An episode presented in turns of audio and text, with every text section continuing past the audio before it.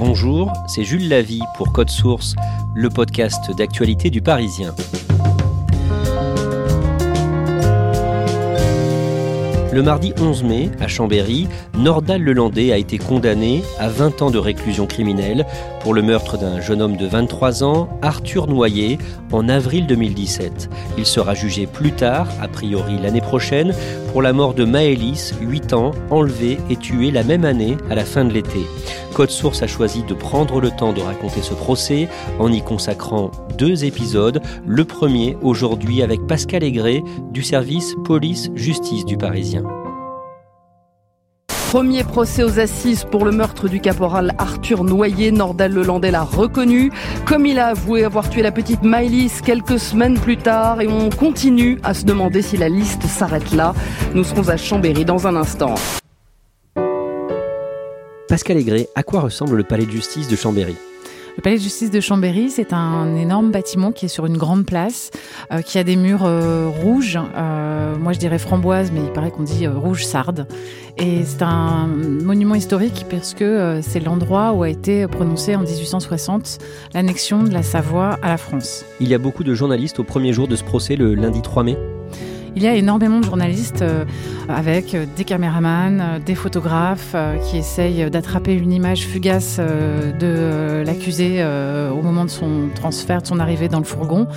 Des dessinateurs aussi, puisque comme aucune image n'est prise dans la salle d'audience, les dessinateurs d'audience ont une grande importance. À l'extérieur, il y a la queue, des étudiants en droit ou de simples curieux. Dans le palais de justice, des salles de retransmission vidéo ont été prévues pour accueillir tout le monde. Et dans la salle d'audience, il y a déjà les parents de la victime Cécile et Didier Noyer avec le frère d'Arthur, Quentin. Et ils ont amené une grande photo encadrée de leur fils disparu. C'est la première chose qui frappe à l'ouverture de l'audience, euh, c'est euh, cette photo euh, qui en fait fait surgir le visage du caporal Noyer et de ce jeune homme dans la cour d'assises. C'est une photo que tout le monde connaît parce que c'est la photo qu'ils avaient utilisée pour essayer de trouver trace de leur fils. On ne savait pas encore que Nordal Lelandais était éventuellement mêlé à sa disparition. Et c'est une photo où le jeune homme sourit, a une chemise à carreaux et présente un visage plein de vie. Qui était Arthur Noyer? Il avait 23 ans au moment de sa mort. Euh, il s'était engagé dans l'armée euh, en 2014. Il avait choisi euh, le bataillon des chasseurs alpins, donc il s'est retrouvé à Chambéry. C'était aussi un, jeune homme qui adorait le skate, qui avait plein de copains. Et il était aussi très proche de son frère Quentin, avec lequel il avait peu d'écart. Décrivez-nous le moment où Nordal Lelandais arrive dans la salle d'audience. Quand Nordal Lelandais arrive dans la salle d'audience, euh, tous les regards sont braqués sur lui avec euh, évidemment beaucoup de curiosité. On voit apparaître un, homme euh, grand, 1m80 à peu près, qui a une barbe de trois jours, poivre et sel, les cheveux courts, grisonnants, mais qui paraît plutôt jeune, d'allure athlétique et on sent qu'il s'est habillé un peu avec soin. il a une chemise bleu pâle sur un pantalon beige. Pascal Aigret, qu'est-ce que vous vous dites, vous, en le voyant et en sachant qu'il est le meurtrier présumé de ce jeune homme, Arthur Noyer, et d'une fillette, Maëlys de façon euh, très spontanée, je me dis qu'il n'a pas euh, l'allure d'un tueur en série. Il n'a pas le visage cassé et inquiétant d'un Francis Holm. Il ressemble à un, euh, homme de qui approche la quarantaine et il ressemble aussi à quelqu'un qui a quand même un peu passé de temps en prison. On, sent que la prison marque toujours un petit peu. Il est plus le Nordal des photos, ce jeune homme un peu costaud en t-shirt moulant, posant de manière très fière avec ses chiens. Que dit le président de la cour d'assises, François-Xavier Manteau, au tout début du procès?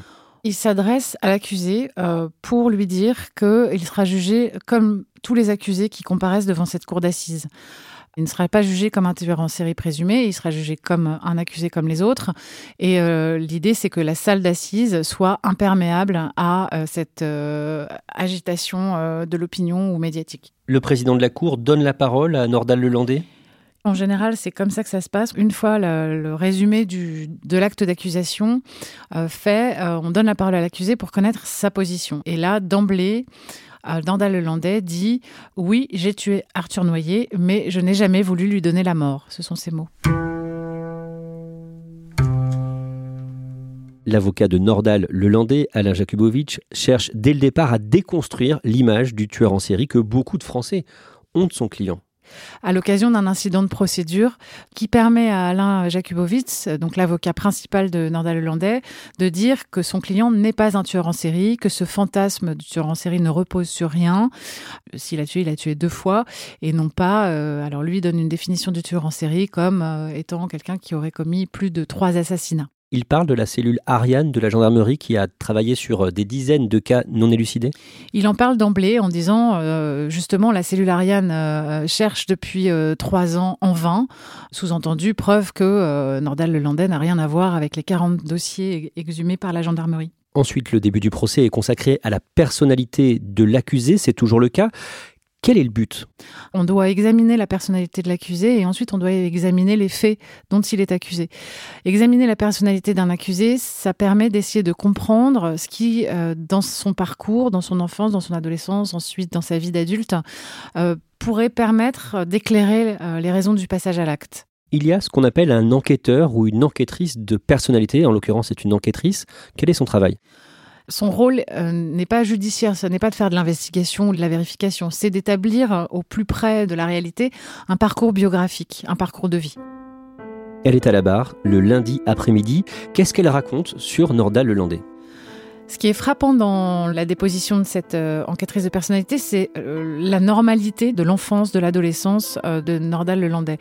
Euh, puisqu'on est toujours sur cette image euh, de euh, il faut rechercher une fracture dans l'enfance ou dans la vie de, de quelqu'un qui a tué. En plus, il a cette image donnée par l'affaire Maëlys de prédateur sexuel, donc souvent on se dit ah peut-être qu'il y a eu une agression sexuelle dans son enfance ou dans sa, sa jeune adolescence. Il y a eu une suspicion mais pas étayée et en fait on a vraiment l'impression, elle le formule comme ça, même si elle dit qu'elle aime pas le mot, d'une enfance normale, d'une adolescence normale. Et normale, en l'occurrence, ça veut dire quoi pour lui? En l'occurrence, pour lui, ça veut dire euh, il est né euh, dans les Yvelines, la famille est venue s'installer en Savoie, euh, il avait 7 ans parce que le père était commercial en produits pharmaceutiques et qu'il a changé de travail. Sa maman euh, travaillait euh, pour des centres de radiologie et il a euh, une demi-sœur plus âgée avec laquelle il s'entend d'ailleurs très bien, un petit frère plus jeune qui a un, problème de, santé. C'est un petit garçon que sa mère porte au nu en le décrivant très calme. Il n'y a aucun problème à l'école. Il est très vite passionné par le sport et par les animaux. Il s'inscrit au collège en sport-études. Il n'y a pas de problème de discipline particulier. Il n'y a pas de problème non plus de délinquance euh, à l'adolescence. Euh, donc ça semble être un, parcours euh, ordinaire, lambda. Au niveau professionnel, il se cherche? Au début, non, il ne se cherche pas. Il est passionné par les chiens. Il a un oncle, en fait, qui a créé la cellule d'achat des chiens de l'armée de terre. Et son but, c'est de s'engager pour devenir maître chien. Il va devenir maître chien pendant quatre ans. Il intègre l'armée de terre, mais là, c'est peut-être les premiers euh, signes d'accro dans son parcours euh, que rapporte aussi l'enquêtrice de personnalité, c'est qu'elle a eu accès à, ses notations de dossiers militaires et on voit une euh, dégradation de plus en plus jusqu'à un incident avec un de ses supérieurs où il va recevoir une fléchette de sarbacane dans l'œil et il va être réformé de l'armée au bout de quatre ans alors qu'il s'était engagé pour cinq ans. Il a déjà eu des problèmes avec la justice? Il a eu des problèmes avec la justice à l'âge adulte. Euh, il y a deux mentions à son casier judiciaire. Première euh, mention, c'est pour euh, l'incendie d'un cabanon de bord de lac avec deux copains. donc là, il va être condamné. Il y aura pose d'un un bracelet électronique. Et la deuxième mention à son casier, c'est pour une altercation sur le parking d'un supermarché avec une automobiliste. Et là, il s'emporte et il sort un faux brassard police. À ce moment-là, il est question pour la première fois de la sexualité de Nordal Lelandais. Pourquoi? C'est un sujet important dans le cadre de ce procès la question de la sexualité de Nordal Lelandais, c'est euh, une grande question de l'accusation puisque ça pose la question du mobile. Pourquoi a-t-il tué euh, Est-ce qu'il n'a pas été pris d'une pulsion sexuelle irrépressible qui fait qu'il euh, embarque ce jeune homme dans sa voiture et après on ne sait plus ce qui se passe? On a aussi en, tête des éléments du deuxième crime de la petite Maëlys où cette question sexuelle se pose de façon beaucoup plus aiguë et il est mis en examen pour des agressions sexuelles sur trois de ses petites cousines. Oui, euh, ces faits d'agression sexuelle ne vont apparaître que plus tard au moment de l'instruction euh, parce que euh, on découvre qu'il a euh, filmé ses attouchements sur de très petite fille de 5 et 6 ans et sur une autre cousine de 14 ans. L'un des avocats de la défense de Nordal Lelandais parle d'un basculement de son client en 2017 pour euh, Nordal fin 2016-2017, il y a euh, des ruptures sentimentales euh, importantes. Il y a une de ses compagnes qui euh, tombe enceinte et à qui c'est pas très clair, mais il va peut-être demander d'avorter ou elle, elle veut avorter. Lui qui a 34 ans, aime faire la fête, se met à boire et à consommer de la cocaïne de plus en plus souvent. Lui il le dira, j'étais un vagabond, je voyais mes amis du même âge construire leur vie, avoir un travail stable, des enfants, une maison. Et moi, je n'avançais pas. Pourquoi ces avocats mettent en avant cette idée de basculement en 2017 c'est vraiment un axe de la défense. C'est pour dire, euh, vous voyez, s'il bascule en 2017, c'est qu'il n'a rien commis d'autre, aucun autre crime avant. Donc c'est pour euh, continuer à torpiller l'idée d'un tueur en série. Euh, mais c'est aussi pour essayer de comprendre pourquoi cet homme, avec des échecs répétés, se met un jour à tuer.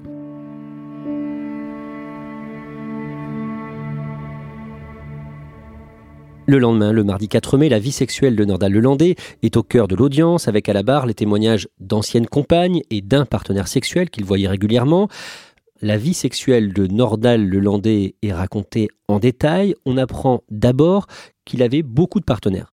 Oui, Nordal Lelandais a une euh, vie sentimentale et, sexuelle euh, très fournie, avec euh, d'un côté des compagnes dont il affirme qu'il est très amoureux, de l'autre euh, des rencontres euh, via des sites de rencontres, mais qui peuvent durer un certain temps. C'est-à-dire ce sont des femmes qui voient de temps en temps, et puis après il en change. Il superpose les relations, donc évidemment il est euh, de se faire infidèle. Pendant ces relations, il a été violent avec certaines de ses compagnes? Avec ses compagnes, euh, non. Au cours de la relation, il n'y a pas de violence. Euh, elle parle même euh, de rapports toujours consentis, que même s'il demandait certaines choses qu'elle refusait, il n'y avait pas de souci. La violence, elle surgit uniquement, d'après ses témoignages, au moment de, de rupture. Et il y a donc aussi cet homme, ce partenaire sexuel de Nordal Lelandais, Richard. Richard, c'est l'expérience homosexuelle de Nordal Lelandais euh, qui commence en 2016 et qui se poursuit euh, jusqu'au jour des faits. Ils vont se rencontrer euh, six ou sept fois, échanger 800 SMS. Mais ce qui intéresse la cour d'assises, c'est leur première rencontre. Pendant cette première rencontre, ils ont échangé sur le fantasme de Richard, qui était de rencontrer un militaire et d'être enlevé et placé dans un coffre de voiture. Donc ils se donnent rendez-vous à une gare de péage. À la gare de péage, euh, Nordal Landais enferme Richard euh, dans le coffre de sa voiture, euh, l'emmène jusque, je crois, sur les bords d'un lac, et où là, il va le sortir du coffre, donc comme s'il l'avait enlevé, en fait, qui était le, le, fantasme de son partenaire. Et comme pour les compagnes de Nordal Lelandais, le président du tribunal va poser des questions très précises à Richard. Il va lui demander si c'était bien son fantasme, puisque ça c'était euh, important à, vérifier. Il va lui demander euh, quel était le comportement de Nordal dominant, pas dominant, et il va surtout euh, lui demander des détails très crus sur ce qui s'est passé, pénétration, pas pénétration, etc. Toujours pendant cette seconde journée d'audience, à un moment, l'avocat de la partie civile, de la famille d'Arthur Noyer donc, essaie de pousser Nordal à dire la vérité. C'est un moment d'audience euh, un peu singulier où la mère de Nordal Lelandais, Christiane Lelandais, est à la barre. Elle exprime son désarroi et euh, l'avocat de la partie civile de la famille noyée, euh, maître Bernard Boulou, va essayer de pousser cette mère à demander à Nordal Lelandais de dire la vérité. Elle est très désemparée et elle s'exécute. Elle se tourne vers le box et elle dit Nordal, dis-moi la vérité. Il lui dit Mais je te l'ai déjà dite, j'ai dit la vérité. À la fin de cette journée, le président du tribunal demande à Nordal Lelandais de raconter justement précisément les circonstances de la mort d'Arthur Noyer dans la nuit du 11 au 12 avril 2017. Nordal Lelandais explique qu'il est en voiture, qu'il s'apprête à quitter Chambéry quand à un rond-point, euh, un homme euh, se met quasiment euh, sous les roues de sa voiture, il fait du stop et il s'arrête. Donc il s'agit d'Arthur Noyer, bien sûr qui ouvre la portière de, sa voiture et qui lui demande, d'après lui, de l'emmener euh, à euh, Saint-Baldolphe, une commune sur les hauteurs de Chambéry. Euh, d'après lui, euh, ce jeune homme ne, demande pas à rentrer à la caserne, euh, mais veut aller retrouver à Saint-Baldolphe des gens pour l'aider à se venger du vol de son téléphone portable. Il est un peu confus, il a un peu bu, mais il se dit ça me fait pas un grand détour, je l'emmène à Saint-Baldolphe. Et là, il explique que au moment où il le dépose devant le centre de loisirs, il va y avoir une, bagarre parce que Arthur Noyer aurait oublié son téléphone portable et sa sur le siège passager. Nordal Lelandais serait sorti pour lui tendre son téléphone portable et tout d'un coup, Arthur Noyer lui aurait dit Ah, mais euh, tu es avec eux, c'est toi qui as participé au vol de mon téléphone. Et lui aurait asséné un premier coup de poing, un deuxième coup de poing. Et c'est en répliquant à ces coups de poing que Nordal Lelandais aurait asséné des coups de poing mortels. Toujours selon sa version. Toujours selon sa version. Et donc, d'après son récit, qu'est-ce qu'il a fait ensuite, Nordal Lelandais Nordal Lelandais explique que donc il voit tomber Arthur Noyer euh, raide, qui comprend pas tout de suite qu'il est mort. Il va essayer de euh, lui, euh, il lui place les mains au niveau de la carotide pour voir si il est vivant ou mort. Qu'il essaie de lui faire un massage cardiaque, qu'il revient vers la voiture, qu'il repart, et qu'à un moment donné, il va le mettre dans son coffre. Il va errer euh, pendant euh, des heures pour trouver un endroit, euh, un endroit qu'il veut discret et caché pour se débarrasser du corps. Comment est-ce qu'il est quand il raconte ça? Comment il s'exprime? Il parle d'une voix assez calme, il s'interrompt même pour dire ah, à se tourner vers la photo d'Arthur Noyer et vers la famille de sa victime pour dire je suis désolé, ça s'est passé comme ça, je l'ai pas voulu. puis hop, il reprend le fil de son récit pour expliquer que après comme il ne trouvait pas d'endroit discret à Saint-Badolphe, il est reparti vers euh, l'endroit où on trouvera euh, les ossements d'Arthur Noyer, le col du Marocaz, un endroit euh, davantage en montagne. Le jour suivant, le mercredi, plusieurs témoins viennent raconter les dernières heures de vie d'Arthur Noyer et ce qu'ils décrivent contredit en grande partie la version de Nordal Lelandais? Les témoins disent qu'il voulait rentrer à la caserne. Euh, les témoins décrivent un jeune garçon euh, pas du tout agressif quand il a bu, euh, n'étant jamais dans un esprit de vengeance, contrairement à ce que dit le Landais, et qui en plus ne connaissait personne dans la commune où Nordal Lelandais dit qu'il voulait aller. Donc il n'avait aucune raison a priori d'aller à Saint-Badolphe, et en plus il avait deux téléphones portables. Il n'avait aucune raison d'aller à Saint-Badolphe. Et euh, la dernière témoin qui a emporté un peu la conviction euh, à ce moment-là, c'est euh, celle qui l'aide au moment du vol de son téléphone portable et, qui décrit un jeune homme qui est titubé un peu, qui avait du mal à parler. mais quand les policiers sont arrivés, il voulait pas porter plainte. Elle s'est rendue compte qu'en fait, il avait deux téléphones. Donc, en plus, l'idée de vouloir récupérer son téléphone et chercher des amis n'importe où pour le faire ne, ne tient pas. Le même jour, Pascal Aigret, plusieurs amis ou anciens amis de Nordal Lelandais sont à la barre et ils décrivent un Nordal Lelandais sympathique. Oui, c'est un, moment d'audience de, euh, vraiment euh, intéressant et euh, très fort parce qu'on va voir trois des anciens amis de Nandal Lelandais, de ses plus proches amis, venir raconter une autre image de Nandal Lelandais. C'est Tonton Nono, c'est Nono le rigolo, c'est le bon ami qui fait rire tout le monde, dont on sait qu'il n'a pas vraiment de travail et que sur le plan amoureux c'est compliqué, mais qui est toujours prêt à venir donner un coup de main serviable, sympa. Parmi ces témoins, il y en a un qui a passé une partie de la soirée du 11 avril 2017, la nuit où Arthur Noyer a été tué, avec Norda Lelandais. Oui, cet ami euh, qui se prénomme Nazim. Et euh, ce soir-là, comme souvent, Nordal Lelandais euh, s'invite à dîner chez lui. Il disait, Nordal, c'était l'ami qui passait à l'improviste. Je disais à ma femme, rajoute une assiette. Et c'est ce qui s'est passé ce soir-là.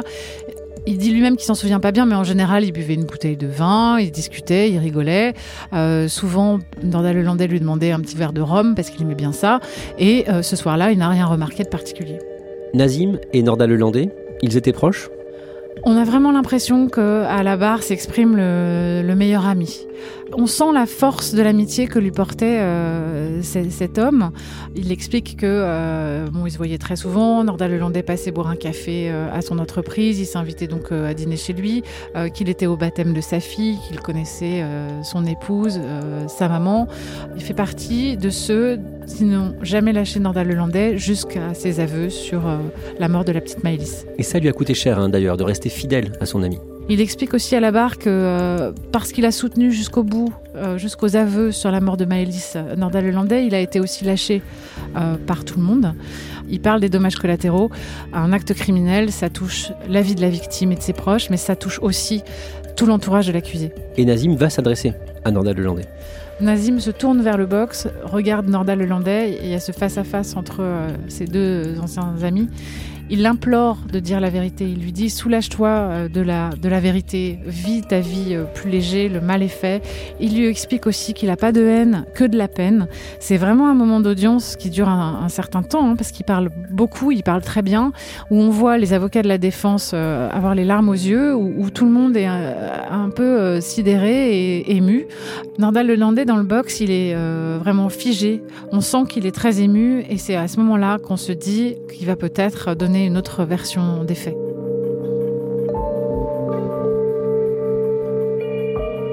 il est invité à réagir et, il se tourne vers euh, son ami Nazim. Il lui dit euh, Toi, tu as toujours été courageux. Euh, moi, je, suis là, je n'ai pas ton courage. Toi, mon grand frère. Et le président va lui dire Mais faites ce pas vers le, auquel vous invite votre ami. Essayez. essayez Est-ce qu'il y a une autre vérité, peut-être? Et là, bafouille un peu. Il dit La vérité, j'ai essayé de l'exprimer. À chaque fois que je dis quelque chose, on me dit Mais non, c'est pas vrai, c'est pas ça. On a l'impression qu'il peut peut-être avancer vers euh, une autre euh, vérité, une autre version des faits, mais ça s'arrête là. Il dit euh, juste ça à son ami Nazim, merci d'avoir été mon ami.